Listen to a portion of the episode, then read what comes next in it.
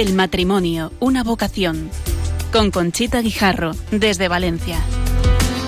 Desde el día en que te conocí, me enamoré de ti. En ti vi todo lo que siempre imaginé. Pronunciaste mi nombre y yo supe por fin que así comenzaría un cuento que no tiene fin. Oh, baby,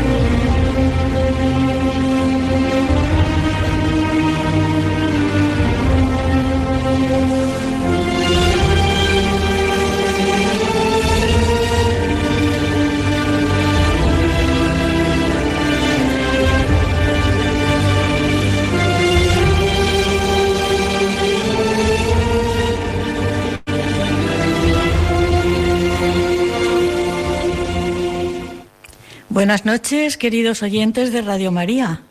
Les hablamos desde Valencia y estamos en la parroquia de San Miguel y San Sebastián para ofrecerles el programa El matrimonio, una vocación. Soy Conchita Guijarro. Hoy nuestro programa se va a desarrollar en dos partes. En la primera vamos a hablar de la reunión que han tenido la Junta por la Educación en Libertad y para eso está en nuestro estudio doña Vicenta Rodríguez, que luego la, la, presentaré. Ella es secretaria autonómica de Escuelas Católicas de la Comunidad Valenciana y está también don Juan Andrés Talens, conciliario, conciliario de Radio María y párroco de esta parroquia. En la segunda parte vamos a llamar por teléfono a Monseñor Munilla, obispo de Orihuela, Alicante, que nos va a dar información sobre el rosario que el día 14, es decir, el viernes próximo, vamos a rezar en Valencia ante la imagen peregrina de la Virgen de los Desamparados en la Plaza de la Virgen. El pasado 1 de octubre la Iglesia inició la celebración del mes del Rosario, una oración querida por muchos santos a lo largo de la historia y que fue difundida por Santo Domingo de Guzmán. La Madre de Dios en persona le enseñó a Santo Domingo a rezar el rosario en el año 1208 y le dijo que propagara esta devoción y la utilizara como arma poderosa en contra de los enemigos de la fe. Santo Domingo de Guzmán era un santo sacerdote español que fue al sur de Francia para convertir a los que se estaban apartando de la iglesia. La Virgen se le apareció en la capilla. En su mano sostenía un rosario y le enseñó a Santo Domingo a recitarlo. Dijo que lo predicara por todo el mundo, prometiéndole que muchos pecadores se convertirían y obtendrían abundantes gracias. Santo Domingo salió de allí lleno de celo con el rosario en la mano. Efectivamente, lo predicó y con gran éxito, porque muchos habitantes de Francia se volvieron a la religión católica. El rosario se mantuvo como una oración predilecta durante casi dos siglos. Cuando la devoción empezó a disminuir, la Virgen se apareció al beato Álano de la Rupe y le dijo que reviviera dicha devoción. La Virgen dijo también que se necesitarían volúmenes inmensos para registrar todos los milagros. Y ella anunció los 15 promesas que da a los que recen el rosario con devoción. Eh, les voy a presentar ya a los invitados que tenemos aquí en el estudio, que son don Juan Andrés Talens. Buenas noches, don Muy Juan buenas Andrés. noches, querida Conchita. don Juan Andrés es conciliario de Radio María en Valencia, decano de la sección urbana del Valenciano Pontificio Instituto Teológico Juan Pablo II, profesor de la Universidad Católica, y no sigo porque me riñe. Si sigue diciendo cosas, me riñe. Y está también doña Vicenta Rodríguez. Buenas noches, Vicenta. Hola, Conchita, buenas noches. Eh, ella ha estudiado magisterio, licenciada en filosofía y letras, licenciada en ciencias religiosas, directora del Colegio Santa María en Valencia y es religiosa perteneciente al Instituto de las Hijas del Corazón de Jesús. Pero está aquí porque es secretaria autonómica de las escuelas católicas de la Comunidad Valenciana. Y de eso es de lo que vamos a hablar esta noche, Vicenta, porque tú las escuelas cristianas de la comunidad valenciana hacen una labor extraordinaria. Yo he leído un artículo en el que dices, un colegio sin niños es un espacio sin vida. Háblanos del proyecto que habéis hecho educativos en Valencia en los colegios en el mes de julio. Ciertamente, cuando no hay niños en un colegio, falta la vida, faltan las risas, falta la ilusión y la construcción del futuro, ¿no? que para eso están en, en nuestros centros. Pero la vida a veces no es fácil para las familias. Hay situaciones muy complicadas, situaciones de familias que durante el verano no tienen ocasión de llevar a sus hijos al colegio y de darles una comida diaria o de proporcionarles unas actividades que les faciliten la vida. Entonces hay centros educativos que emplean el finales de junio y todo el mes de julio para realizar actividades destinadas a los niños que no tienen esas ocasiones. Ahí colabora Cáritas que es una, bueno, eh, es una manera de que Cáritas también ejerza su labor social y eh, a través de los críos conseguir que tengan comida, que tengan actividades, que estén ocupados durante una parte de sus vacaciones en lugar de estar dejados de la mano de Dios, en el mejor sentido de la palabra, en, bueno, pues por las calles. Niños que no pueden veranear, niños que no se pueden permitir el lujo de visitar familiares porque no los tienen o porque están muy lejos. Y ha habido un verano diferente para muchos de ellos, unas vacaciones con sentido y sentido cristiano. ¿Qué se ha hecho? Bueno, pues ha habido muchos colegios que han abierto sus puertas, que han preparado con monitores y voluntarios actividades, que han preparado eh, juegos y dinámicas para trabajar y luego universitarios de la Universidad Católica de Valencia que han trabajado también con estos chavales. Ha habido alumnos de secundaria y de bachillerato que también se han prestado a dedicar una parte de sus vacaciones a atender y a orientar a estos, a estos niños que no tienen un verano tan enriquecedor como otros que sí que tienen familias que pueden costearlo. Esto es lo que en tu artículo llamas Summer School, ¿no? Sí. Summer School, claro, eh, son los veranos, escuelas de verano que trabajan con los niños que tienen más medios económicos y pueden ir a clases de inglés o clases eh, de deporte o actividades de, de convivencia en otros países. ¿no?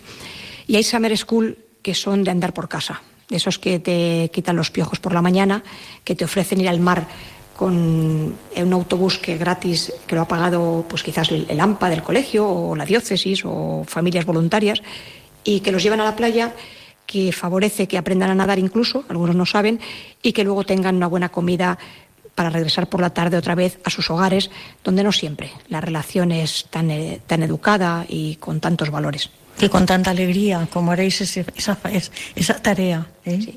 Muy bien. ¿Y mm, hay actualidad, actualmente plazas suficientes para estudiar el bachillerato y la formación profesional en la comunidad valenciana?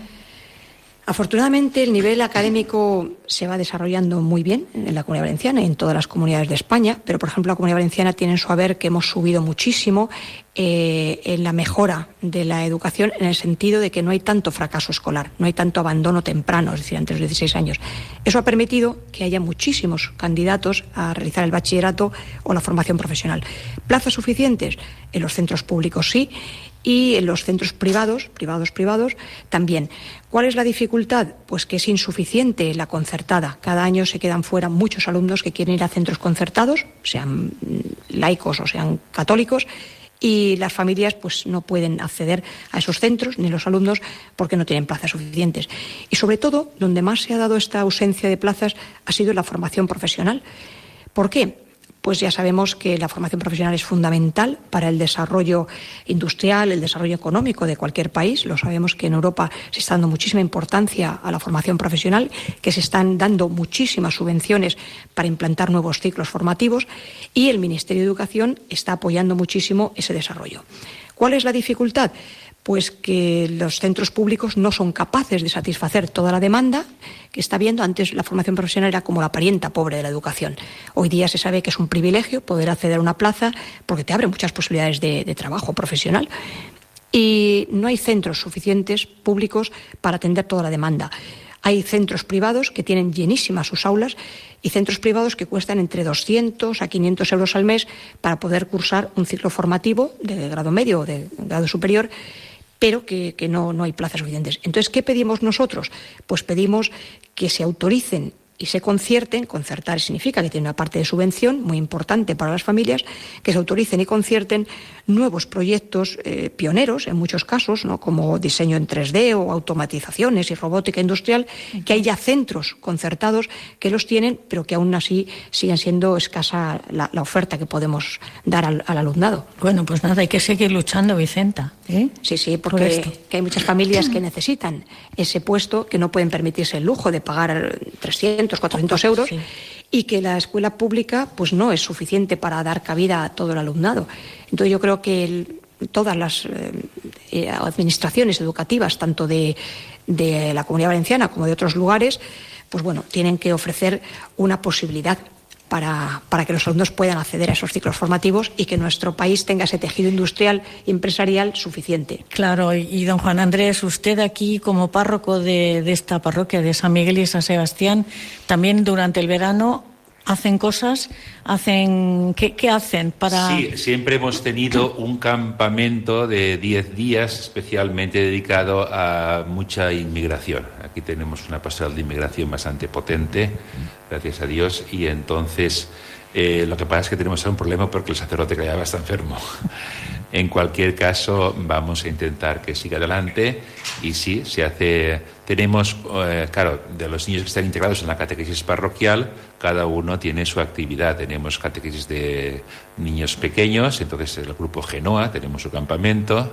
Después tenemos la catequesis de confirmación, que tiene su campamento.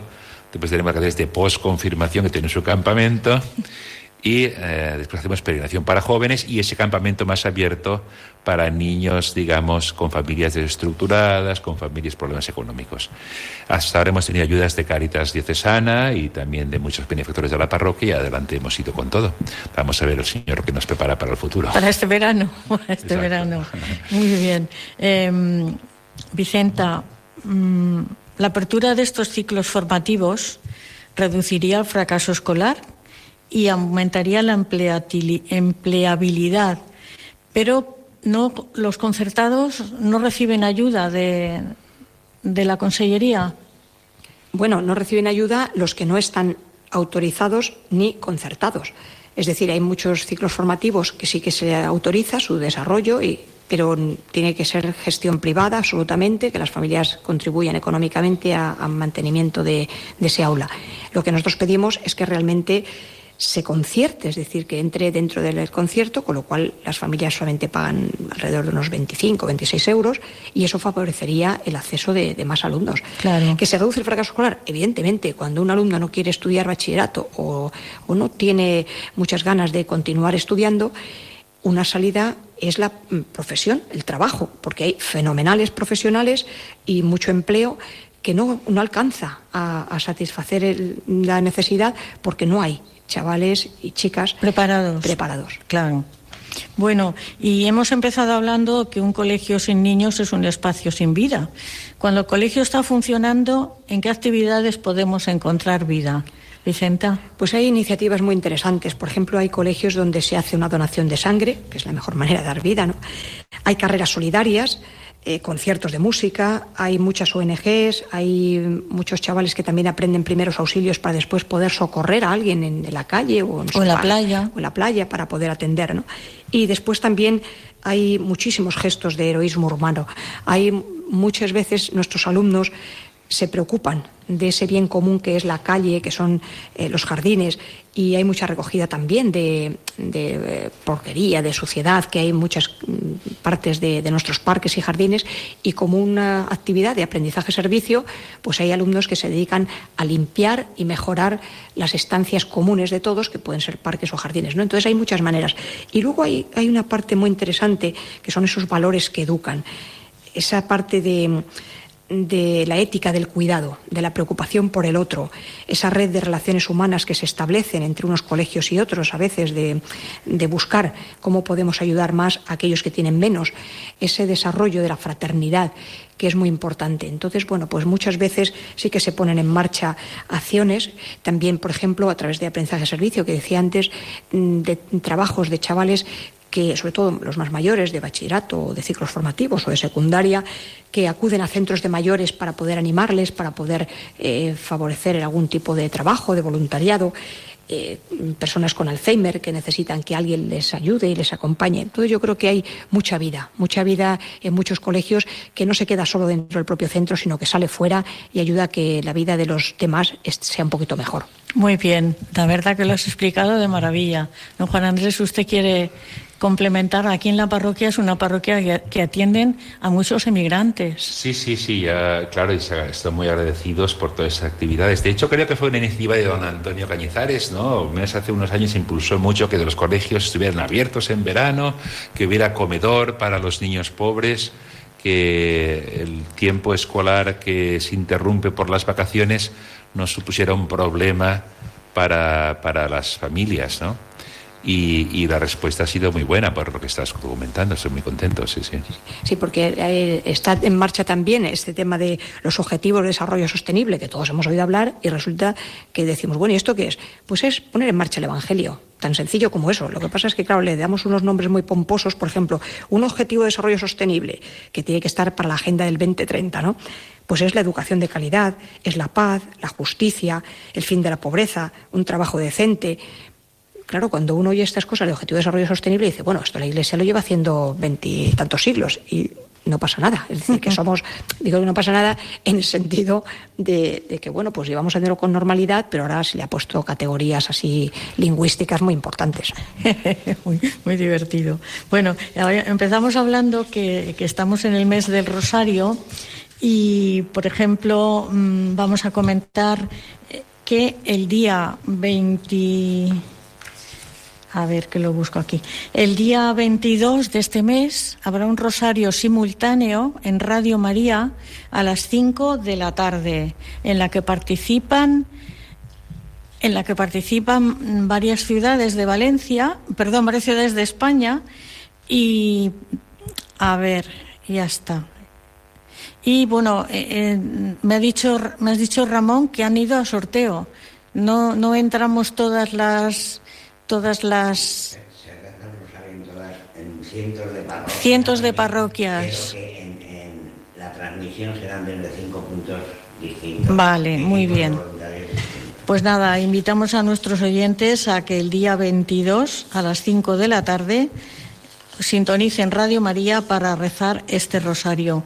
Y ahora vamos a hablar muy por encima, porque ya estamos esperando conectar por con teléfono con Monseñor Munilla Vamos a hablar de las apariciones de Lourdes, las apariciones de Lourdes que fueron en el año 1858. El 11 de febrero, efectivamente. Exacto. Y se, ¿a quién se le apareció? La Virgen. Esa es la historia tan hermosa de Santa Bernadette Subirú. ¿eh?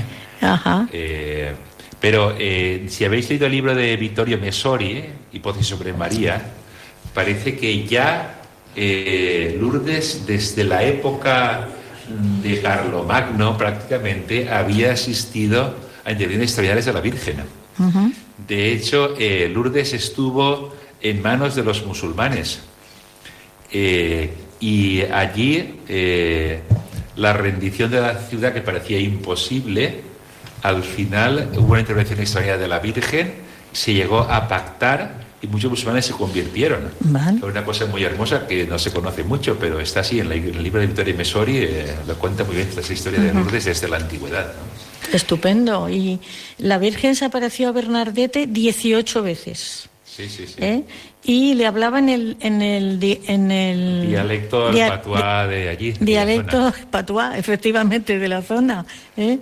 Y bueno, fue por lo visto impresionante. Bernardete murió en el año 1879 y fue canonizada en el 1933. Bueno, y sabéis que su cuerpo está incorrupto, además de una forma extraordinaria, ¿eh? Está en Nevers donde ella profesó como religiosa y es uno de los milagros patentes, ¿no? La conservación del cuerpo de Bernadette, prácticamente, vamos, inexplicable desde el punto de vista científico. Y luego que mm, el santuario es precioso, hay muchas capillas, arriba, subterráneas, recomendamos que vayan a peregrinar a Lourdes. Además eh, están las famosas hospitalidades eh, de Lourdes, Exacto. que es una muy potente y muy antigua, y muchísima gente pobre y tal consigue sus becas. Esto ya me contaba, me contaba Carlos Pou, que tenemos aquí en la parroquia, que tiene su hija en el Cotolengo, ¿no? y como la fundación de la Hospitalidad Valenciana Lourdes ayuda a las hermanas y todos los años hay un grupo de enfermos de, de, Cotolengo, que van Mm. prácticamente gratis. Y bueno, pues se hace mucha obra, efectivamente, ¿no? También es buenísimo el trabajo que hacen los voluntarios. La Universidad Católica todos los años tiene un grupo también de chavales, sobre todo de las carreras de medicina y enfermería, que eh, se ofrecen como voluntarios y bueno, la verdad es que es un movimiento muy interesante. ¿no? ¿Cuándo van? ¿En el mes de junio? Aquí siempre es finales de junio, principios de julio, más exacto, bien finales de junio. Exacto, y te puedes apuntar perfectamente en, su, en el domicilio que está detrás de, de, la catedral, está justo ahí, y bueno, para los valencianos. Y entonces, solo Fátima, un medio minuto y cuéntenos algo Estos de días Fátima. me han contado, bueno, de Fátima, de Fátima estamos en su semana grande, ¿no? Porque la vez el 13 de mayo tal, pero el gran milagro fue el 13 de octubre, como sabéis muy bien. Sí, ya el está. 13 de octubre fue cuando hubo el milagro del sol, que fue el que, digamos de algún modo, el principio de que se tomaran en serio las apariciones de Fátima, porque uh -huh. normalmente nadie las tomaba en serio, ¿no? Pero eh, a mí me ha contado esos días una historia muy bonita del Rosario, que creo que es bonita, porque la gente no sé si la sabe, de la batalla de Lepanto. ¿eh? Sí, sí. Sabéis que eh, eh, el, el, uno de los navíos españoles iban al frente de Andrea Doria. ¿eh? Y Andrea Doria eh, puso. Ah, bueno, pero está, bueno, sí, termino la historia. Sí, termina la historia. Eh, puso la imagen de la Virgen de Guadalupe en su navío, ¿no? La Virgen de la Guadalupe se había aparecido pues 40 años antes, no era muy conocida, pero él sí, claro. Y, bueno, y re, realmente eh, se cuenta que eh, no solamente la batalla se ganó de una forma prodigiosa porque eran muy, eran muy inferiores teóricamente a los turcos, sino que además el Papa San Pío V tuvo una premonición y él, antes de que llegaran las noticias, ya anunció a los cardenales que había ganado la batalla sin Bien. que hubiera ninguna noticia humana. Bueno, sí. Muchas gracias. Me comunican que ya tenemos a Monseñor Munilla al otro lado del teléfono. Buenas noches, Monseñor. Muy buenas noches a todos. Muy bien. Como usted ha venido ahora aquí en el estudio, está Juan Andrés Talens, que es el párroco de San Miguel y San Sebastián, y doña Vicenta Rodríguez, a la que usted conoce también, que es la encargada de la eh, Secretaría Autonómica de las Escuelas Católicas de la Comunidad Valenciana. Sí, señor. Recientemente estuvimos, así es. Eh, queremos agradecerle muy sinceramente que nos haya destinado este tiempo porque sabemos que usted está muy ocupado. Voy a hacer una breve, muy breve biografía suya para que los oyentes que le conocen de maravilla, pero bueno, es preceptivo hacer la biografía. Eh, eh, empezó de párroco en Zumárraga, fue obispo de Palencia, obispo de San Sebastián y actualmente obispo de Orihuela, Alicante. Ha escrito nueve libros. En Radio María hizo el, Catecismo de la Iglesia Católica con 598 audios, el Catecismo para jóvenes con 527 audios. Eh, perdón, informa sobre la doctrina social de la Iglesia con el DOCAT y actualmente Sexto Continente los programas lunes y viernes en Radio María de 8 a 9 de la mañana. Les recomiendo a los oyentes que vean la página personal de Monseñor en Google, porque ahí pone muchísimas cosas más. ¿eh? Muy bien, nosotros le hemos llamado para que nos cuente eh, que los obispos de la provincia de Valencia eclesiástica han convocado una oración en favor de la vida que tendrá lugar el día 14 del mes de octubre. Para eso le hemos llamado, para que usted nos explique más cosas de ese encuentro que vamos a tener aquí en Valencia ante la imagen peregrina de la Virgen de los Desamparados. Pues así es, eso ha sido una iniciativa que nació de una reunión que teníamos los obispos de la provincia eclesiástica, que, tenemos como arzobispo al arzobispo de, de, Valencia, que por cierto, hoy tenemos una noticia, una noticia eclesial, ¿no? Y es que el Santo Padre ha nombrado pues un nuevo arzobispo, ¿no? Para, para Valencia. Ha sido hoy justamente ese nombramiento. ¿eh? Va a ser, en adelante será el arzobispo eh, Monseñor Enrique Benavent, quien fue obispo auxiliar de Valencia y ahora estaba en Tortosa. Bueno, pero todavía esta semana, pues quien estará pues eh, todavía presente, presente entre nosotros será don Antonio Cañizares, que hasta que no tome posesión eh, pues el nuevo arzobispo, todavía él pues estará en la diócesis de en la archidiócesis de Valencia, ¿no? El caso es que con don Antonio Cañizares y con el resto de los obispos de la provincia eclesiástica, pues estábamos comentando hace cosa de unos seis meses, ¿no? O no, algo menos, pues la preocupación que teníamos por el momento tan difícil que estamos viviendo, por toda esta cascada de leyes contrarias a, la ley natural y a, y a, la familia y al derecho de la familia que se van imponiendo, la ley del aborto, la ley trans, eh, el hecho de que la asignatura de religión esté siendo eh, arrinconada en la escuela, el hecho de que la, eutanasia se está introduciendo, eh, se está impidiendo la objeción de conciencia a los sanitarios que no quieren colaborar con el aborto. Hay toda una serie, ¿no? De, bueno, pues toda una serie de leyes e iniciativas que son absolutamente contrarias a, al sentido de una antropología natural y una antropología cristiana y al derecho de la familia y la educación de los hijos y, a, la, valoración del inicio de la vida y del fin natural de la vida. Entonces, bueno, ¿qué haríamos? ¿Qué haremos? ¿no? ¿Deberíamos de hacer algún gesto público? Porque que ocurra todo esto y no haya ningún gesto público, pues también es indicativo de que nos falta una reacción social, ¿no? Y entonces, ¿qué haremos? ¿Y qué haremos? Y bueno, pues fue don Antonio Cañizares el que tuvo pues el pensamiento, la iniciativa, ¿no? Y si sacamos a la Virgen de los Desamparados a la calle y rezamos en torno a ella un rosario, un rosario por la vida, un rosario por la familia, un rosario por la paz, un rosario pues por, por el derecho de los padres a la educación de sus hijos, un rosario por la objeción de conciencia, por, por el respeto de, de, a la vida de los ancianos para que no se les imponga la eutanasia, un rosario por la familia, por la vida, por la paz.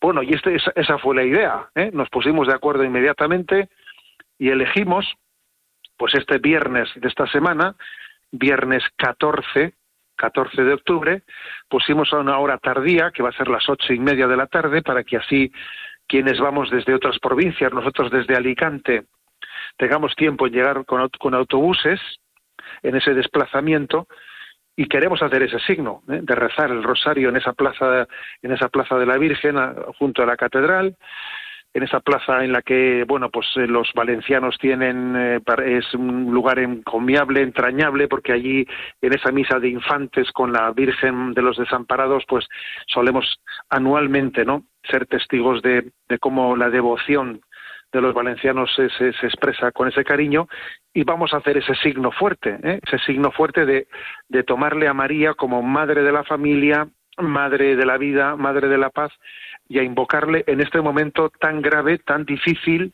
tan difícil en el que está España, ¿eh? que estamos en un momento, la verdad, de una gravedad tremenda. Eh, yo esta mañana en el programa de Sexto Continente, lo, he, lo, he, oído, fantástico ha sido. Me lo voy a bajar del podcast. Bueno, pues una cosa que he dicho, que recordarás, es que hoy es el Día de la Salud Mental ¿eh? a nivel mundial. y, claro, y he dado los, los datos de cómo España es el país de todo el mundo que tiene mayor consumo de ansiolíticos, de hipnóticos, de fármacos antidepresivos. O sea, es decir, España tiene una crisis profundísima, ¿eh? profundísima, ¿no? Y claro, y encima, y encima en vez de hacer un análisis humilde de que, claro, pues esta crisis sanitaria, de este nivel de consumo de ansiolíticos, de hipnóticos, etcétera, pues tiene que ser porque estamos rompiéndonos por dentro, ¿eh?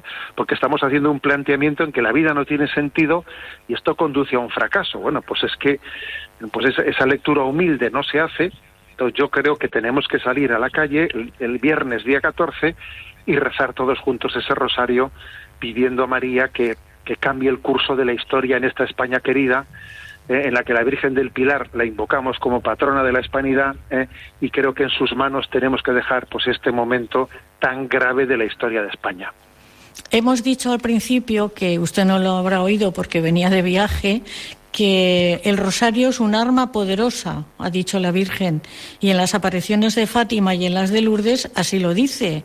Es muy importante que dentro de las familias recen el rosario, no los cinco misterios. Cuando los niños son pequeños, pues a lo mejor con un misterio o dos, pero cuando ya son mayores, es importante que recen el rosario en las familias.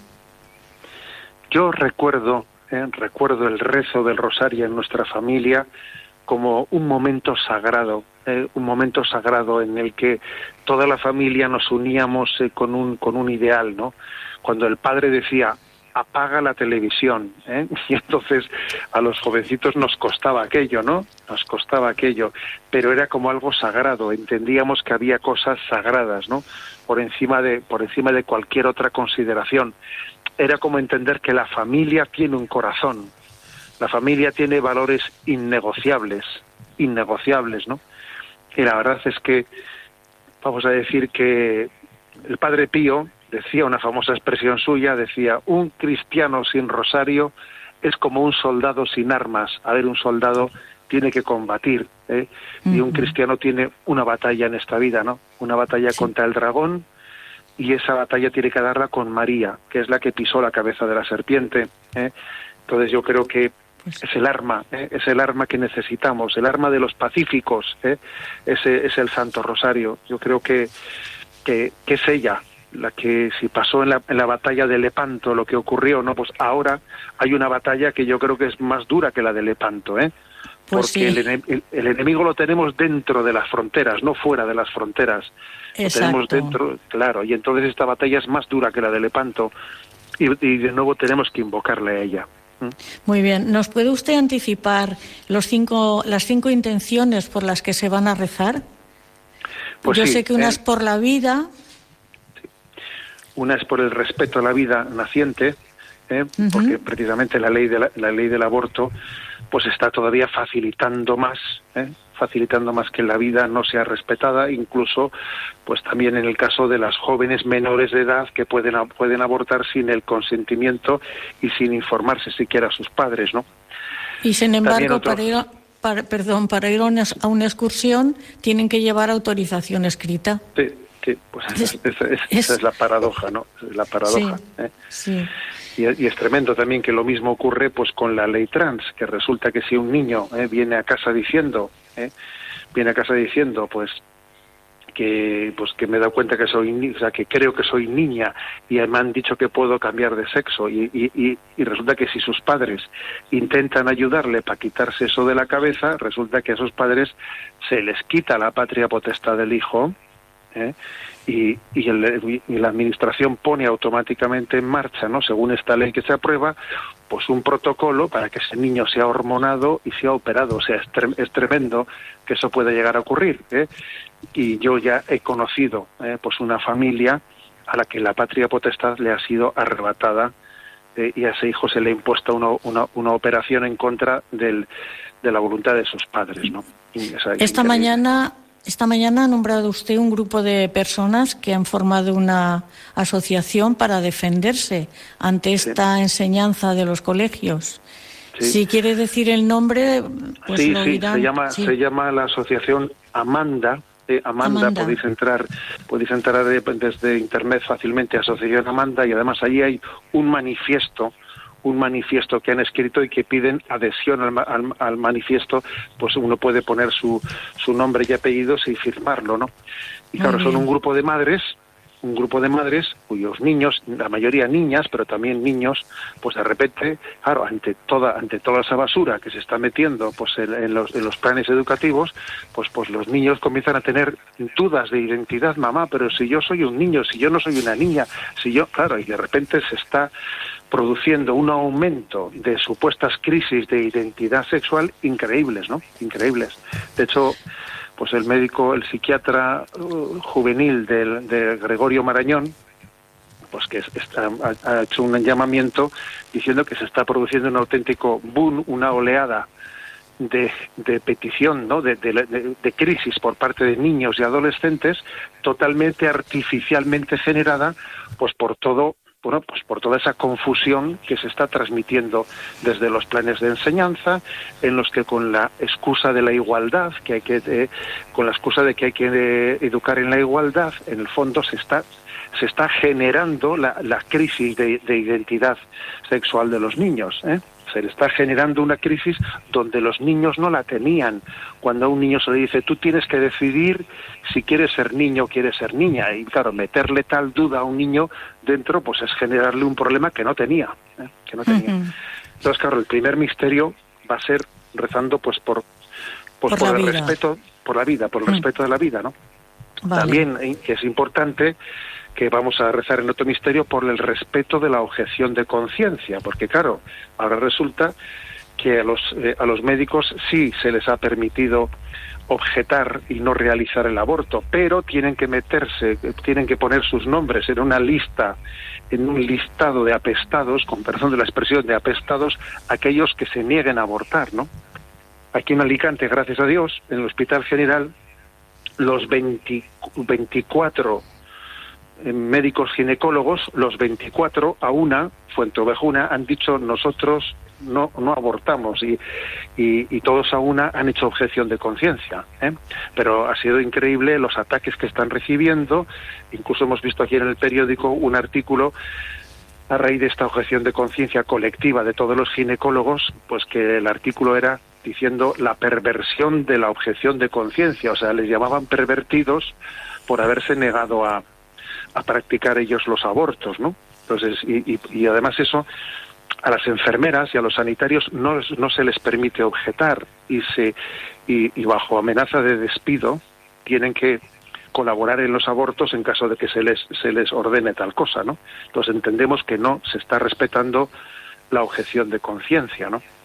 Y obviamente ese es otro tema, clave. ¿eh? ni el derecho a la vida que tienen las, los no nacidos y las personas mayores que les aplican la eutanasia. Sí, sí.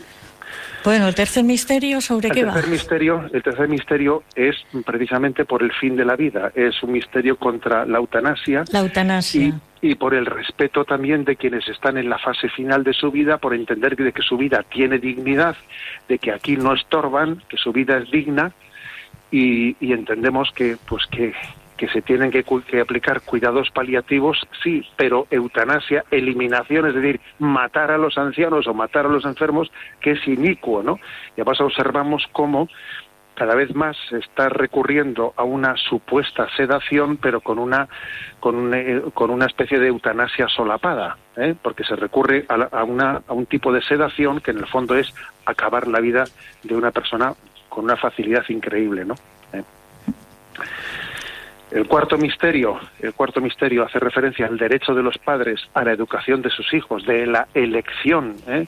de la elección para sus hijos de un centro de colegio, porque claro, estamos viendo que en este momento a los padres no se les deja, no se les deja elegir el colegio y las administraciones lo que quieren es que los padres no vayan a los colegios, sino que los padres vayan a la administración y que la administración les asigne un colegio, pero sin que los padres vayan a los colegios para decir yo quiero que mi hijo esté en este colegio. O sea, vamos hacia un modelo en el que ellos pretenden ser los que decidan, tú vas a ir aquí, tú vas a ir aquí. Lo que me pediste es no, no, no, no hay plaza y entonces no, no puedes ir a ese sitio. Y claro, eso es una cercenar el derecho de los padres de elección. Al mismo tiempo que la asignatura de religión, en este momento, en bachillerato, aquí en la comunidad valenciana se ha colocado, se imparte los viernes a las 8 de la mañana, antes de que comiencen las clases a las 9, o a las 2 de la tarde, de 2 a 3, cuando, cuando ya las clases han terminado y los autobuses del instituto se han ido, de 2 a 3 se imparte la clase. Obviamente es llevar sin alternativa, ¿eh? la asignatura de religión no tiene alternativa, es llevar a la asignatura de religión a una situación de descarrilamiento, claro, porque los jóvenes tienen que ser unos héroes para que el viernes, cuando todo el mundo ha terminado ya las clases, ellos se queden una hora más, pierden el autobús que les lleva a sus casas para poder recibir la clase de religión. ¿eh? Bueno, esto se está poniendo muy triste. Esto está duro. Monseñor, esto está duro. ¿Y el, y el quinto? Y el quinto, es la petición por la paz. Es por la paz, la petición por la paz, invocando a Santa María, Madre de la Paz, ¿no?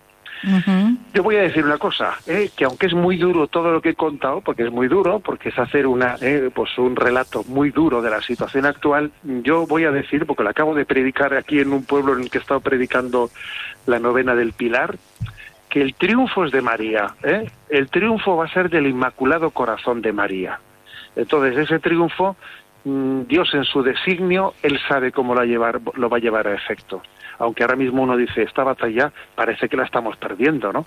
Pero el triunfo es del corazón inmaculado de María. Y nosotros tenemos la esperanza de que ella llevará adelante esta, pues este, este momento tan difícil de la historia y rezamos el rosario y ponemos en su mano pues, pues la gran tarea que tenemos por delante. Pues, don, monseñor, aquí tengo a don Juan Andrés y a Vicenta que le quieren hacer una pregunta a cada uno y ya le dejamos a usted descansar porque tiene un, día muy agitado de trabajo. Don Juan Andrés. Bueno, Monseñor José Ignacio Munilla, muchas gracias ¿eh? una vez por animarnos tanto. Eh, ya sé que usted hace mucho tiempo está haciendo campaña por internet para este rosario del día 14. Eh, yo creo que aquí hay una parte muy importante que ha hecho la diócesis de Alicante eh, modéricamente, ¿no? De animar, hay autobuses, hay una organización ya hecha desde hace tiempo, le felicito por esto. Y también mm, yo creo que es muy importante el que esto no sea solamente un acto puntual, sino que esto sea ya, vamos, eh, las, eh, el ejército, ¿verdad?, tiene que organizarse para seguir combatiendo, ¿no? Estaría muy bien, si tienen alguna idea sobre esto. También le quiero felicitar por las misas blancas que se organiza ahí en Alicante. Aquí en Valencia hay un pequeño grupo, pero no acaba de despuntar. No sé, a ver qué podía decir usted de esto. Bueno, pues la verdad es que la, iniciativa de las misas blancas ha sido una iniciativa que yo creo que, claro, es como invitar a los sanitarios a que vayan con su bata blanca a una Eucaristía, ¿no? Y la verdad es que nos, nos, nos sorprendió aquí en Alicante pues la respuesta tan positiva. También el hecho ese que he contado de que los ginecólogos eh, del Hospital General de Alicante en bloque hiciesen su, su gestión de conciencia fue un testimonio vivo que movió, eh, que movió, porque, porque siempre tiene que haber un valiente por delante que, que, quite miedo a los que están por detrás. ¿eh? Yo creo que, que, aquí se juega un poco a la estrategia de meter miedo, ¿eh? meter miedo. Entonces, cuando damos un paso de valentía por delante, estamos facilitando el paso de los que vienen por detrás. ¿eh? Creo que esto lo tenemos que tener claro. Ay, que voy a firmar yo este y si firmo este manifiesto igual después voy a tener problemas. A ver, al que me confiese a mí delante de los hombres, yo también le confesaré delante del Padre, ¿eh? dice Jesús, ¿no? Entonces yo creo que es importante nuestro bueno pues, que abramos camino ¿eh? que abramos camino pues con un gesto como ese de la misa eh, de, las con la, en la que van los sanitarios con las batas blancas etcétera se necesita visualizar una resistencia moral no que facilite el camino a los que vengan detrás yo de hecho estoy muy contento porque estamos llevando aquí la campaña 40 días por la vida contra las leyes que lo han intentado impedir. Yo estuve el primer día, nos salieron del laboratorio diciéndonos que nos leyeron el articulado de, la ley, entonces ya lo teníamos, y, bueno, dijeron, nada, pues ustedes son un acto molesto, deben desaparecer, deben apartarse de aquí, y, si no, en media hora llamamos a la policía. Bueno, yo estuve allí, al final la policía no vino, pero parece que vino después varias veces, les pidió el carné muy adecuadamente, pero la campaña sigue adelante. Estamos muy contentos. La Virgen está ayudándonos por ese, por ese camino. Vicenta, por favor, una preguntita. Bueno, Monseñor Munilla, mucho, muchas gracias por sus palabras. Y he de decir que, claro, hablan de, hablan de planes de estudio como si fuéramos los culpables los colegios, pero es que resulta que, claro, los colegios tenemos que obedecer la normativa que nos obliga pues, a todo el tema de la igualdad, como usted bien sabe, y que en todas esas situaciones complicadas en los colegios que usted comentaba, pues a veces nosotros no tenemos más remedio que, aceptar y, bueno y obedecer en la medida de lo posible, porque también nos tienen hartos de tanta igualdad y de tanto género y de tanta historia, pero en fin. Pero bueno, eh, yo le quería hacer una pregunta. Está muy bien que pongamos todo en manos de la Virgen, faltaría más. Pero a Dios rogando y con el mazo dando, monseñor. ¿Qué otras medidas de protesta, aparte de las buenas de rezar, podemos hacer para decir que no estamos de acuerdo con estas leyes que se nos imponen? A ver, yo creo también, ¿eh? yo creo también que, que estamos ahora en un programa, ¿eh? en un programa de, de una radio que obviamente tiene un espectro amplio en sus, en sus oyentes, y yo voy a decir que yo rezo ¿eh? de vez en cuando, cuando me acuerdo de este tema, rezo para que el Señor suscite también vocaciones católicas ¿no? a la vida pública, a la vida política, que la vida política tenemos que dignificarla y creo que tiene que haber también, ¿no? Pues laicos, laicos que, descubran también, ¿no? En su vocación a la vida pública, en su, en su compromiso político, la forma de ejercer el apostolado, ¿eh? la forma de ejercer el apostolado. Claro que también en la política, ¿eh? creo que se tiene que llevar adelante esta batalla. Además de eso también yo creo que mm, el encuentro eh, a otro nivel, ¿no? El encuentro entre eh, mm, entre los padres, el encuentro entre las familias. Creo, igual que he hablado de esa asociación Amanda que se ha puesto en marcha ahora, ¿no? Frente a esta ley trans. Yo creo, yo he hecho en falta de que haya pues un, un, un nivel de asociacionismo entre los padres católicos más fuerte que el que tenemos, más fuerte que el que tenemos, porque vamos a decir que en nuestras asociaciones de padres católicos, en la escuela, etcétera, que existen, existen, pero están muy debilitadas, ¿eh? muy debilitadas. Yo creo que ese asociacionismo de los padres si fuese más fuerte y militante del que es, eh, pues yo creo que sería la respuesta adecuada ¿eh? en este momento.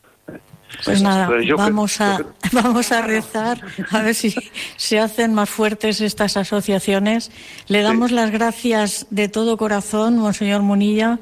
Le deseamos pues con lo que está haciendo usted en Alicante y lo que hará donde le manden, porque usted es un apóstol de verdad, es un apóstol además que tiene unas dotes de comunicación extraordinarias. ¿eh?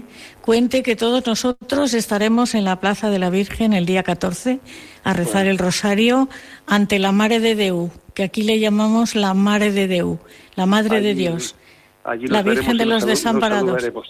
Muy bien, hasta pronto si Dios quiere. muchas gracias, muchas gracias. Adiós. Eh, queridos oyentes, mm, tenemos que terminar porque el tiempo se nos ha pasado.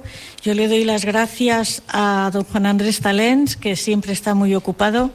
Le doy las gracias le doy las gracias a Vicenta, que también tiene sus ocupaciones, y hoy, en lugar de, de, rezar una oración, les voy a poner una canción para que salgamos de aquí animados, con esperanza y con la mente puesta en la Virgen. La canción se llama Quiero caminar contigo, María.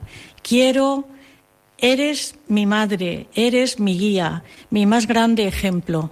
Adelante.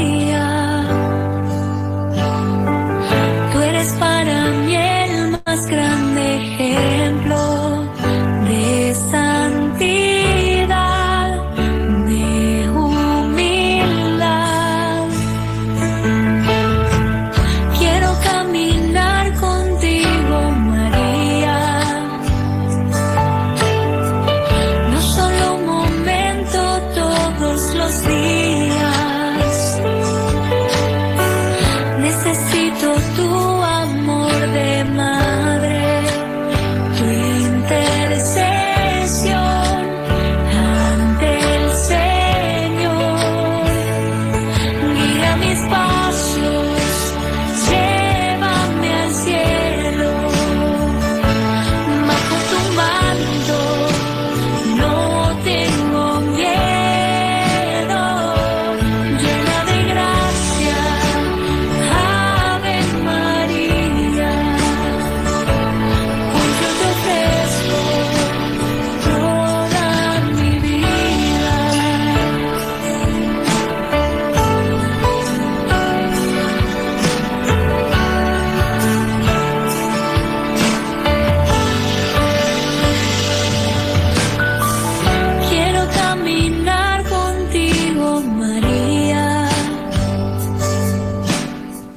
Pues queridos oyentes, espero que les haya gustado esta canción y vamos a caminar con María rezando el rosario por las calles de España, por los pueblos, por todas partes y sobre todo en las familias. Es muy importante que se rece el rosario en la familia.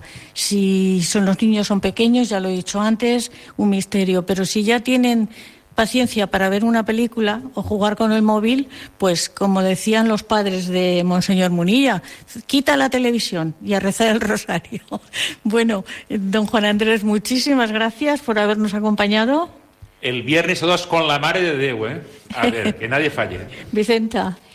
Pues decir, como ha dicho Munilla, que la clave está en las familias y que me parece que está muy bien que las familias recen el rosario, pero primero tendrán las familias que convencerse de que eso es importante, necesario y se lo transmitan hacia sus hijos. Me parece que tenemos un déficit de familias comprometidas en lo cristiano. También quiero agradecer a los técnicos que han estado a frente de, de, los aparatos, que han sido Ramón Herrero y Vicente Arias. Me despido de ustedes hasta el 7 de noviembre, que será el próximo programa, y mm, les dejo con los compañeros de informativos. Buenas noches y que Dios les bendiga. El matrimonio, una vocación. Con Conchita Guijarro, desde Valencia. Desde el día en que te conocí, me enamoré de ti. En ti vi todo lo